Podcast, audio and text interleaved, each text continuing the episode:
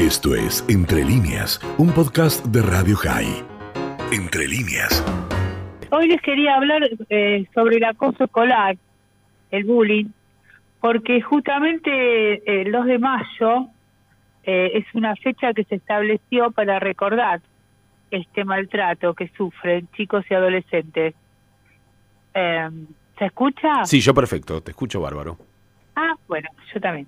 Bueno, eh, este maltrato del cual sí creo que, es bastante común, ¿no? Ahora en estos tiempos hablar sobre esto, pero bueno, como siempre voy a poner el, el acento, voy a explicar de qué se trata, aunque casi todos lo saben, y también voy a poner el acento en, en por qué la víctima es víctima, o por qué el agresor es agresor, y por qué los testigos eh, muchas veces son cómplices porque se callan la boca.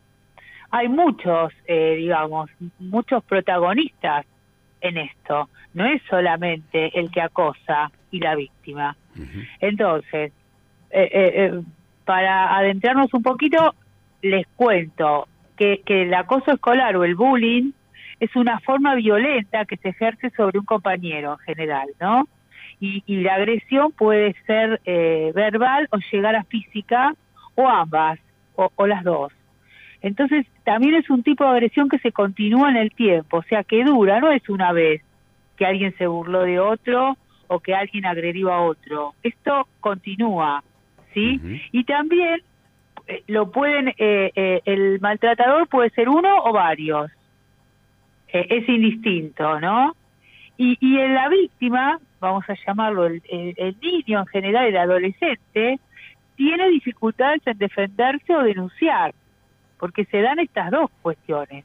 Hay alguien que maltrata, pero hay otro que tiene dificultades en expresar lo que le pasa a tiempo, porque cuando ya habla o cuando alguien ya vio esto, ya pasó mucho tiempo a veces. Y también se da en lo que se llama el ciberbullying, eh, que es en las redes sociales. Eh, uno puede, bueno, saber eh, a partir de pacientes, por ejemplo, bueno, una chica que tiene relaciones con un muchacho y él la filma y esta filmación la pasa, ella cree que, es amor y después esta filmación la pasan en las redes sociales. Esto ocurre bastante y bueno, con el daño que se le puede hacer, ¿no? A esta persona. Eh, te, iba, te, iba, te, iba, a preguntar a eh, propósito de esto del ciberbullying. Eh, el bullying, no existía la palabra, pero las cargadas a otro existieron siempre. En la escuela más que en ningún otro lugar.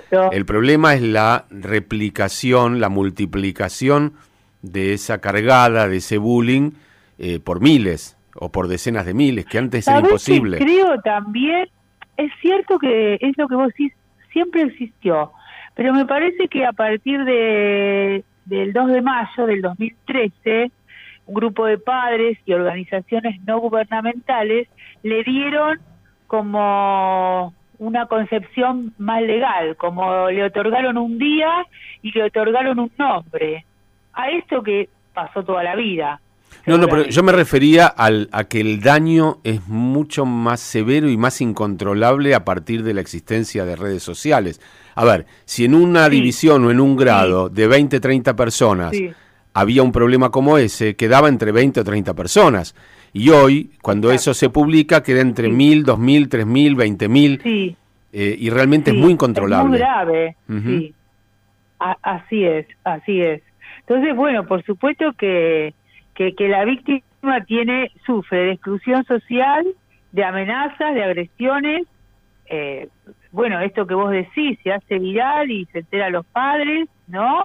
Entonces, eh, eh, la víctima pasa a sentir una vergüenza terrible, ¿no? Como que e, es ella la que hizo algo malo.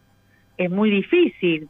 Y entonces se empieza a sentir muy triste, muy nervioso, muy asustado, se queda solo no rinde en la escuela como debería, quiere ir a la escuela. Eh, algunos llegan a cortarse de la desesperación, se, se cortan, se, se, generan cortecitos en la piel, bueno, y lo máximo es el suicidio, pero eso ya, ya es eh, la instancia máxima, ¿no? Y el agresor que provoca este bullying, este maltrato, eh, no tiene por qué padecer un trastorno de personalidad muy grave, pero presenta cierta psicopatía. Si nos vamos ahora del lado del agresor, ¿no? Eh, ¿Qué pasó con este agresor? Bueno, probablemente no tuvo límites en su infancia, tampoco tiene simpatía y empatía por los demás, tiene una realidad distorsionada, como ve al otro, eh, y en muchos casos el agresor fue testigo de un entorno eh, violento. Esto es, eh, es bien común, ¿no? Está acostumbrado, es natural, lo que a veces decimos, lo, lo tiene naturalizado. ¿Sabes, ¿Sabes en qué estaba pensando mientras me decías esto del agresor? Que las redes sociales también son una herramienta muy potente para la censura del agresor. Que así como se replica el bullying, también la censura al agresor puede replicarse. Eh, es como un arma de doble filo para aquel que hace bullying. Porque si se difunde algo y mucha gente comienza a censurarlo, también puede sentir, entre comillas, el acoso de los demás por su acción. Sí, está bien, como vos eh, lo ves, todo tiene sus ventajas y desventajas, ¿no? Hay que saber aprovecharle la ventaja. Yo hace un tiempo, y cambiando así como el tema, eh, había leído todo un tema sobre un perrito, el caso Rubio, que parece que alguien lo arrastró y lo mató, y todo el pueblo se, se, alzó contra esto, hicieron grupos sociales, lo viralizaron, y, era un perrito, pero también tuvo su defensa en los grupos de, de, de Facebook de Instagram, o sea que el agresor también fue identificado y fue denunciado, que en otros casos hubiera pasado como un perrito más, ¿no? Que fue arrastrado y fue muerto. En este caso de, de, los chicos, eh, el entorno escolar, quiero también remarcar eso, influye muchísimo, porque es obligación de los docentes estar atentos, porque hay algunos que miran para otro lado. Porque además, ¿sabes qué? También le tienen miedo a los padres. Silvia, le tienen, le tienen miedo a los alumnos. Los docentes hoy le tienen miedo a los alumnos. Están subidos a los hombros de los padres. No, porque también usan las redes para hacerle bullying a los maestros y para filmarlos cuando pasa algo en clase. Hoy te digo que la tecnología ha cambiado muchísimo las, eh, el balance eh, de, poderes en, un aula. Eh, hoy un, un docente que grita o que se descontrola, al otro día está en una red social. Sí. Y sí, es, muy complejo porque eh, el docente tiene miedo de perder su trabajo. Tienen miedo y pero en realidad son los docentes los primeros en detectar este acoso, porque a los padres les tarda en llegar esta noticia. Ahora voy a explicar por qué. Por las características del chico o la chica. Eh, eh, el que sufre, el que es víctima de acoso, tiene características especiales, a cambiar, por supuesto, ¿no? Eh, entonces a los padres les llega muy a último momento, pero los docentes son los primeros que observan la relación entre los chicos y, y, entonces a veces esto ya se instaló cuando los padres, cuando el chico habla o como o, o, cuando los padres se dan cuenta de esta tristeza, de este no querer ir a la escuela, de este aislamiento, bueno, ya se instaló este este maltrato. Eh, el mayor riesgo de lo que se sabe es entre los 9 y 14 años. Es una edad muy vulnerable. Y entre los 11 y los 15 eh, es más común el ciberacoso. Eh, así que eh, lo que quería comentarles para hablar de que, a ver, ¿por qué estos chicos se callan? Porque en general suelen ser muy sensibles y tímidos, ¿sí? Y también se burlan de los que tienen alguna discapacidad, eso también, sobre todo en el habla. De estos chicos se burlan mucho. así que cada parte del problema tiene sus características, porque tiene sus características el agresor, la víctima y los y los como yo digo los testigos, los, los eh, o los protagonistas pasivos que también hay, ¿no? Los que miran, los que filman también. Así que el agresor como características, bueno, obviamente es un tipo irritable, un adolescente irritable, agresivo, tiene bajo autocontrol, no se controla, bueno, como les decía, no, no, no siente que el otro pueda sufrir eh, y es muy impulsivo. En general el rendimiento de la escuela suele ser bajo, es físicamente fuerte, en el aula hace bromas fuera de lugar, y tiene actitudes desafiantes, que eso también asusta a los maestros. Bueno, porque ya sabes que a veces estaban armados. Sí, no, por eso te decía, en, serio creo que los docentes, o muchos de ellos, para no generalizar, le tienen miedo a los padres, le tienen miedo a los alumnos. Sí, sí. Y es muy difícil ser la autoridad en un espacio cuando tenés miedo a todos los actores. Yo traté, yo traté una vicedirectora eh, en terapia que me comentaba este este esto que sentía cuando el padre venía a hablar y ella se ponía muy mal. Es que tuvimos que entrenarla mucho para que ella pudiera afrontar esto. Porque también depende del carácter del docente. Ahí hay otro factor más no hay, hay docentes que tienen una personalidad y otros que les cuesta enfrentar sabes qué enfrentar la situación violenta que el padre le viene a generar bueno, porque no todos los padres son ajenos al bullying. Eh, te puedo asegurar que más de un padre que se va a quejar por el bullying a su hijo eh, es agresivo con la docente o el docente es agresivo con el director y hasta por ahí es agresivo hasta con su propio hijo a veces. Lo digo porque hay, hay una sensación de eso. O sea, si, si, vos, si vos vas a la, a la escuela a hablar con la directora y con el docente, a pedirles que colaboren con vos, que sean tus aliados, para tratar de evitar este, e, esta situación que afecta a tu hijo es una cosa. Si vos vas a acusarlos, a culparlos, a increparlos, y, bueno, vos también estás poniéndote en un lugar que no, que no corresponde. Estaba, estaba pensando en cuántos padres se dirigen a sus hijos de maneras que también son eh, eh, probablemente bullying. ¿Qué yo? Un chico que llora y le dicen no, sea, no seas maricón, no seas maricón, defendete. Si te cargan pegales, eh, o de repente no sea, no sea llorón, bancatela.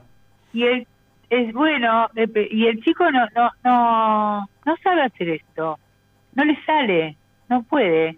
Justamente, como vos decís, si tiene un padre fuerte, no, no, es un chico que no se pudo desarrollar en sus recursos.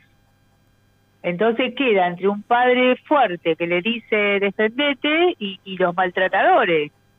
Eh, y, lo que queda invalidada acá, que bueno, este ya es un término más psicológico, pero que es muy importante, lo que queda invalidado son los sentimientos de este chico. Queda entre dos bandos, digamos. El padre que le dice que se defienda y la bandita esta que, que lo asusta de esta manera. Necesita... no Y no es porque el padre se meta bien, ¿no? Eh, que lo va a arruinar al chico, que después el chico no va a desplegar su masculinidad o la chica no, no va a tener recursos. No, necesita un apoyo, como una muleta, después la va a dejar, pero necesita que lo validen, necesita que lo acompañen, porque no tiene la edad suficiente. Silvia, acá Daniel, un oyente, decía, hablando de lo que, del ejemplo que diste antes, ¿por qué sería más importante un chico que un perro? No somos todos criaturas de Dios, nadie dijo que fuera ni más ni menos importante. No, nadie. Simplemente que las redes sociales amplifican, claro, que las redes sociales amplifican todo. Eh, era era esa la idea. Daniel, yo lo que dije es que recordé por las redes sociales el tema de este perro rubio, eh, cómo fue defendido, pero porque me salí del tema de los chicos, no no no le puse no le puse ninguna escala de valor. No. Sí, sí, sí. Eh, bueno, son vidas. Es, es muy, es muy interesante el tema. Yo de todas formas, a ver, no recuerdo porque realmente pasó mucho tiempo, lo digo en serio y no lo debo haber sufrido, pero cuando uno era chico había cuestiones cargadas, cosas entre amigos o entre compañeros que nosotros no las llamábamos bullying, pero a lo mejor es lo que vos decías al principio, es porque no eran tan persistentes o porque eran tan persistentes que ya ni siquiera eran bullying. Lo digo por el ejemplo que te puedo dar ya, no sé, si a uno le decían gordo, y el, era el gordo de la barra, o el narigón, o el chueco, yo que... o, el eh, cuatro ojos lo llamaban okay, cuatro ojos, ok, pero había un momento, si éramos amigos, si éramos compañeros, en que se convertía hasta, hasta en apodo. Y no te jodía, lo digo en el sentido Sí. de que, ¿por, ¿por qué? Porque quedaba entre los 5 o 7 que éramos los amigos que íbamos a jugar a la pelota, y che, gordo, pasala, Sí. no sea comilón, o che, cuatro ojos, le erraste al arco. Y yo estoy seguro que hay muchas barras de amigos de mi edad que si vos le preguntás cómo se llaman sus amigos, muchos se, se acuerdan del negro, del gordo, el, el chueco tanto, Sí, claro. el petizo no sé dónde. Claro, eso porque quedaba en un grupo pequeño. Y en ese grupo pequeño, donde aparte te querías con los demás, bueno, era parte de, entre comillas, lo que se llama el folclore, era parte de, de cómo te llamaban. Pero no sé si te marcaba, a lo mejor sí, a lo mejor estoy siendo injusto y hubo gente que lo sufrió mucho eh, y a lo mejor no nos dábamos cuenta, no lo percibíamos. Claro, ahora lo que pasa es que todos nos enteramos, todos se enteran, los padres se enteran, gente que está por fuera opina eh, a favor, en contra. Me parece que ese es el fenómeno eh, actual que es tan diferente al nuestro cuando éramos chicos. Sí, lo que pasa es que se le puso nombre a algo que venía existiendo, pero que nadie le ponía ningún nombre. Y al ponerle un nombre, uno puede trabajar sobre ese concepto. ¿Te puedo hacer una pregunta, Esa Silvia? es ¿Es la distinto entre hombres y Sí, mujeres? cómo no. ¿Es distinto el bullying a hombres No, que a mujeres? No, me parece que no, no, no. ¿Sabes por qué te lo digo? Incluso. ¿Sabes por qué te lo digo? Porque en un grupo de hombres que a uno le digan gordo no cambiaba la ecuación de la amistad. Eh, en un grupo de mujeres me da la sensación de que decirle a una gorda eh, sí lo cambia. O que un hombre le diga a una mujer Pero gorda. vos sabés que no solo es por características no aceptables por la sociedad, hasta a veces le hacen bullying a una chica que es muy bonita. Sí, y también le hacen. Por bonita, justamente. Eh, Yo, yo, sí, sí, yo tuve una paciente que ay, no, no podía sacarla de eso hasta que un día sí se dio cuenta que ella en la escuela primaria la habían apartado por ser linda. La madre fue a hablar, se enteró de esto, y entonces ella, después de eso, ya cuando empezó la adolescencia, empezó a comer más y quería ser gordita para que nadie se metiera con ella, que no la miren tanto. ¿Entendés? Un caso como Mira, te, te voy a decir, mira, acá Facundo, que es oyente y es ciego, me dice, yo en la escuela común, porque a la tarde iba a una integración para ciegos, a la tarde, eh, eh, en la escuela común, cuando iba a la secundaria, nos bardeábamos feo. Y como soy ciego, se copaban con mi chiste de humor negro. Ciego de merda, era lo más común oír. Y yo, claro, me mataba de risa, pero el que lo escuchaba, si alguien veía desde afuera esta misma charla, o era otra división, íbamos todos presos. Y a mí no me jodía, y era parte del código. Por eso digo, eh, el bullying es bullying Pero cuando si uno lo sufre. está todo bien. Claro, el bullying es bullying cuando uno Pero empieza a si a él- sufrir. Totalmente, si no es parte de, de, de, los chistes de- y uno lo acepta y él tiene este humor negro, este humor, viste que hay gente que tiene un humor más sarcástico y otros que no, que lo toman muy literal. Mira, eh, Eh, me acordé de una serie, me acordé de una, no una serie, una película, eh, donde hay una chica gordita que cuando le preguntan cómo se llama, dice, yo me llamo Fat Amy, la gorda Amy. Y una le pregunta, ¿y por qué Sí. te decís a vos misma así? Dice, cuando me lo digo yo a mí ya nadie más me lo dice. Y, y hay algo de eso en la Sí. defensa del humor. Decir, ¿sabes qué? Si yo me digo a mí gordo, te, te jodí, te anulé. ¿Para, ¿Para qué te sirve decirme gordo ahora? Si yo me lo digo. Pero también es una especie de autoflagelación. Está muy bien lo que decís, pero el que puede hacer eso tiene recursos que, co- como eh, Daniel es el chico ciego que dijo, Eh, Facundo. ¿cómo se llama? No. Facundo. Facundo, Facundo tiene recursos, o tuvo recursos, eh, que otros chicos que son la víctima no lo tienen. Ahí quiero yo. ¿Y por qué no lo tienen? Facundo sí lo tuvo, se pudo reír del mismo y pudo aceptarlo y los demás eh, se rieron todos, todos compartieron el mismo chiste, digamos. Como decía Freud, de la misma parroquia, ¿no? Así sí te da risa. Ahora, ¿qué pasa cuando la víctima tiene características así como de temor al abandono, que no lo miren? E- e- evidentemente, Facundo eh, se, se sentía seguro del mismo. Por eso podía, eh, podía dejarlo pasar. Pero eh, hay determinadas, eh, eh, determinadas personalidades de chicos que tienen temor al abandono, inestabilidad, sufren de inestabilidad, fueron abandonados o rechazados o maltratados, ¿no? Ya desde su más temprana edad. Son vulnerables al daño, tienen temor al rechazo, eh, sufrieron de privación emocional. Algunos de sobreprotección, ¿eh? También. Y entonces todo eso hace que, esta, eh, que este adolescente se sienta muy mal con él mismo porque él ya trae consigo esto, ¿no? Estas vulnerabilidades. Ahí, ahí estamos. Esto fue Entre líneas, un podcast de Radio High. Puedes seguir escuchando y compartiendo nuestro contenido en Spotify, nuestro portal radiohigh.com y nuestras redes sociales. Hasta la próxima.